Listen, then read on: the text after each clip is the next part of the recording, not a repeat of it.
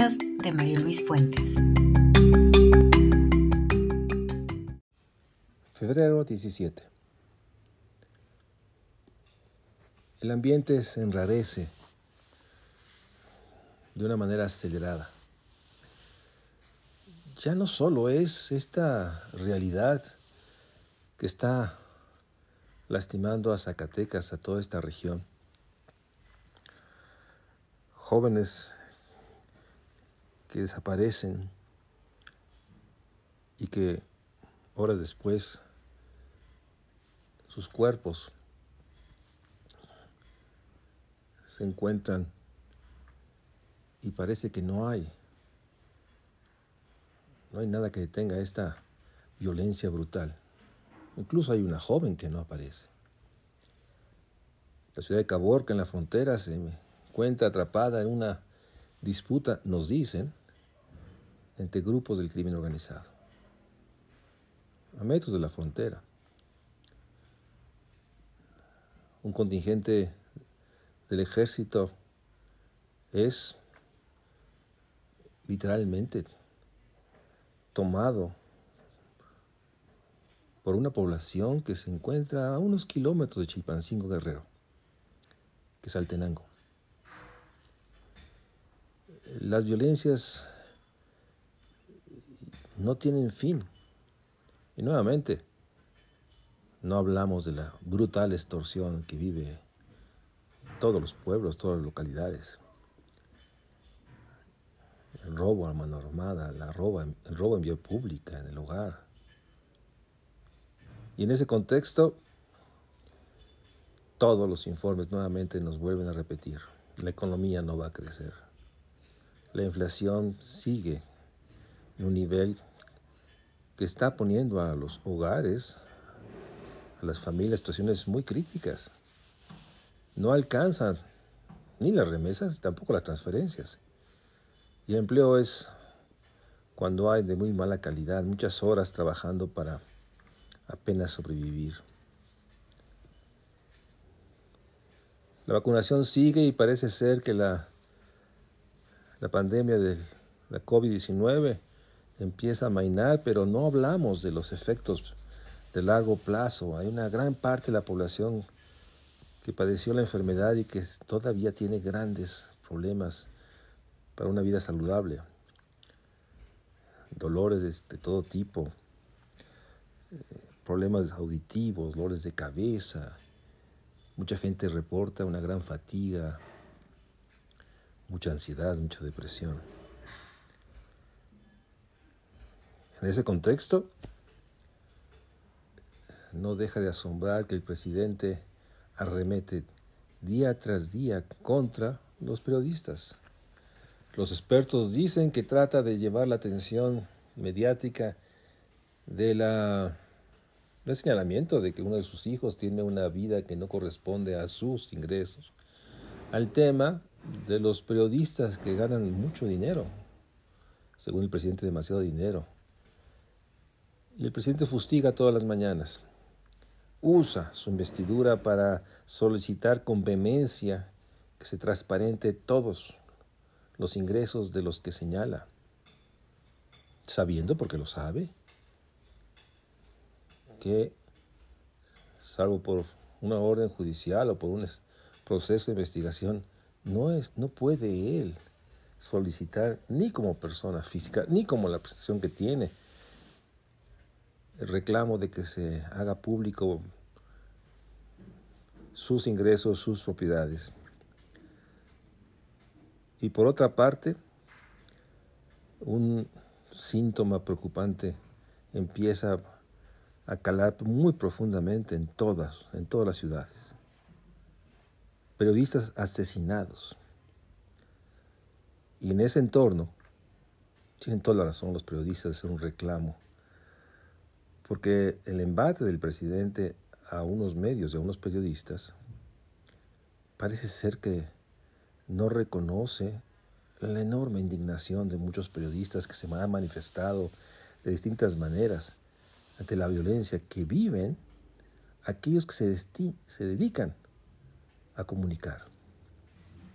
Y el país ha visto con asombro, pero también con enorme valoración cómo los periodistas le dan la espalda al presidente, se niegan a hacer preguntas, le reclaman aquí en la ciudad o en Tijuana. Y los señalamientos de las empresas extranjeras se unifican. El presidente sigue en su tónica de que todo aquello que se opone tiene un interés, si no ilegal, si un interés perverso contra él. Nuevamente una presidencia patrimonialista es él. Y a sorpresa de todos, como en los peores tiempos del priismo del siglo pasado, todos los gobernadores morenistas, todos los legisladores de Morena, marcan posición y nuevamente el despropósito. El presidente, dicen, encarna a la nación, al pueblo, a la patria. Un lenguaje realmente no solo desproporcionado, antidemocrático. Se atreven a señalar que aquellos que se oponen o aquellos que señalamos diferencias somos traidores a la patria. ¿Cómo se atreven a, usar ese calificativo?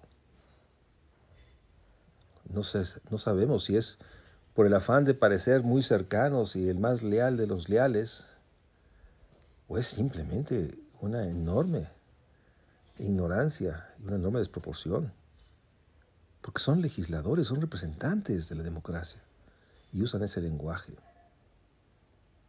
En ese entorno, de pronto empieza uno a, en la distancia a oír este ruido de la posible guerra en Europa entre, que entre Rusia y los países que encabeza Estados Unidos, y más allá de los, las acechanzas y las imágenes, lo que es real es que los mercados, los mercados de los productos empiezan a mostrar su temor, su incertidumbre, se incrementan precios, se empieza a hablar de esto que llaman los economistas las cadenas de producción que se han visto afectadas desde la pandemia.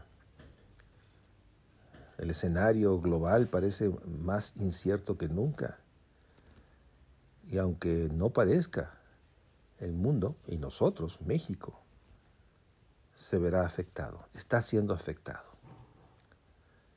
nuevamente la discusión se pierde entre el ruido, literalmente el ruido de la mañanera que más que orientar o más que tratar de construir un rumbo, un proyecto, parece ser que es una tribuna para que el presidente se defienda, defienda a su familia y agreda. Nuevamente hay que insistir, el presidente no es una persona física más, es el jefe del Estado, el jefe de las Fuerzas Armadas, el jefe del gobierno federal. Y nuevamente lo que es realmente inaceptable el silencio casi unánime de aquellos que dicen son de otros partidos, los partidos de oposición, aquellos otros gobernadores y presidentes municipales callan y esperan que esto transite a una dimensión de diálogo, debate. Pero en el fondo, un sistema presidencialista como el nuestro depende del ánimo, del estado de ánimo, del estilo de gobernar del presidente. Y en ese ruido pasa este mes. Y nuevamente,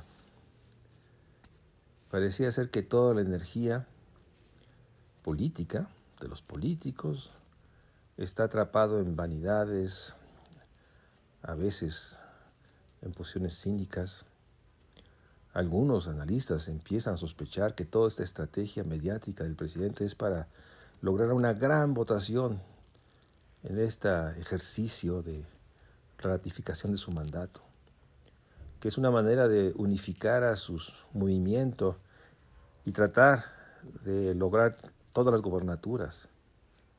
Si es así, es una acción muy perversa porque el país está literalmente tensionado.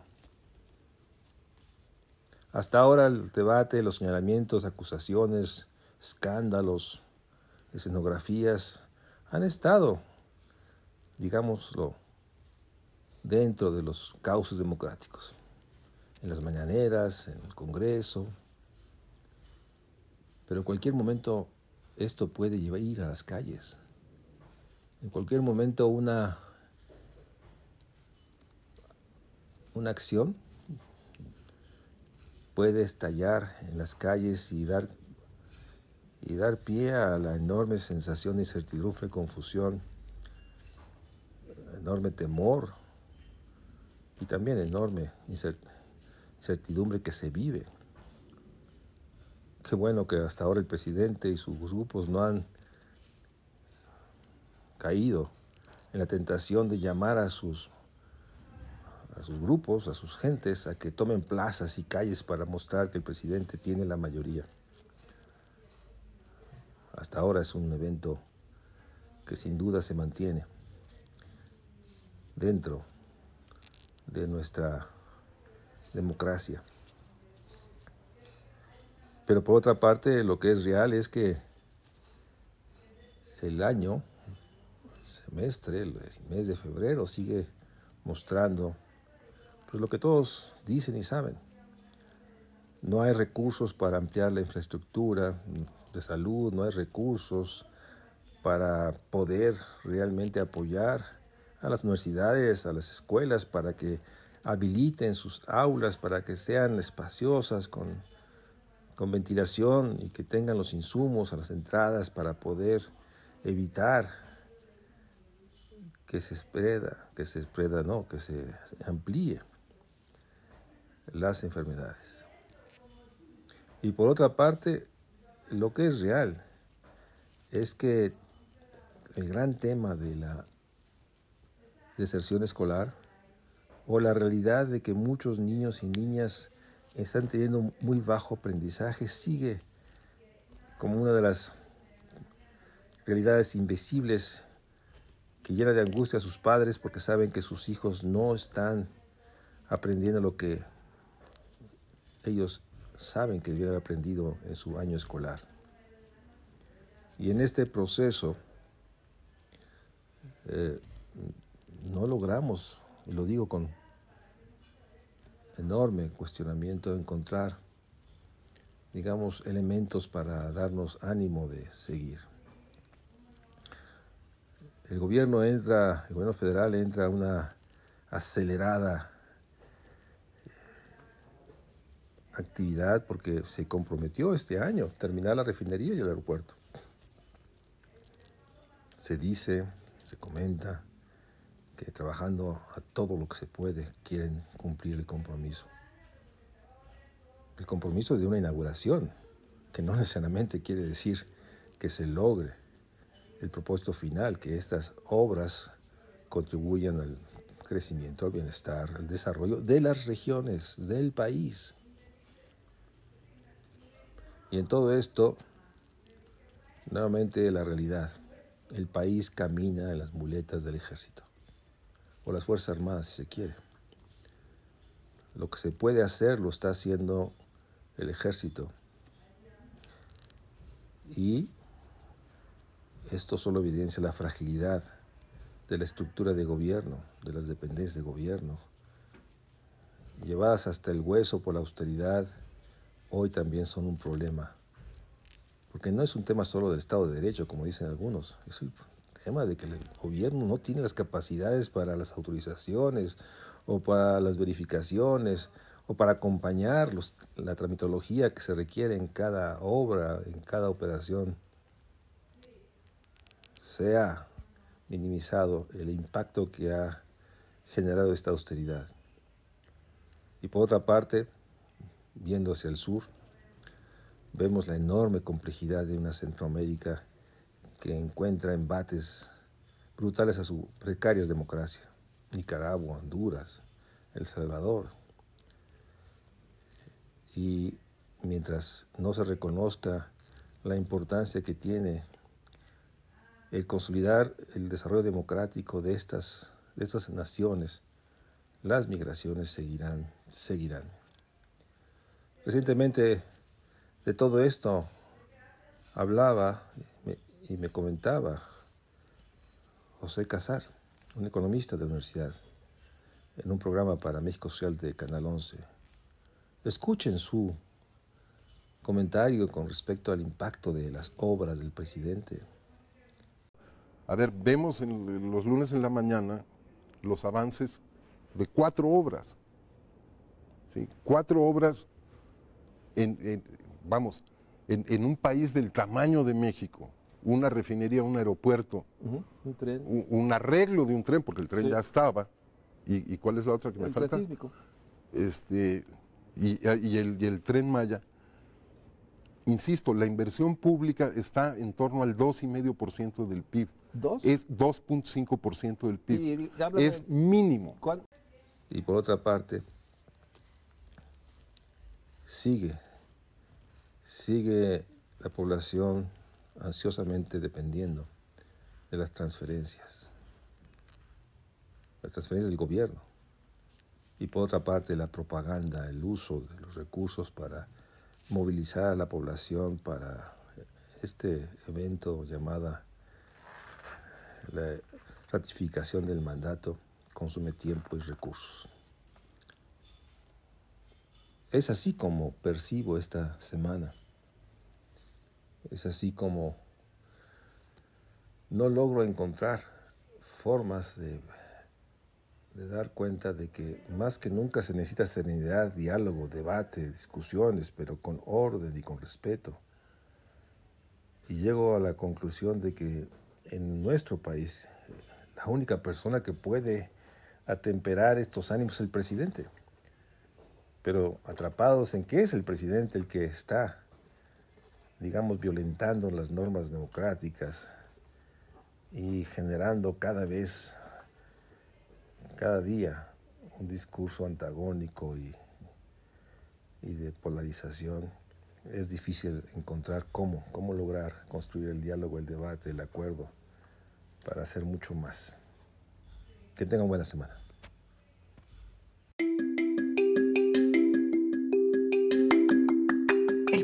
De Mario Luis Fuentes.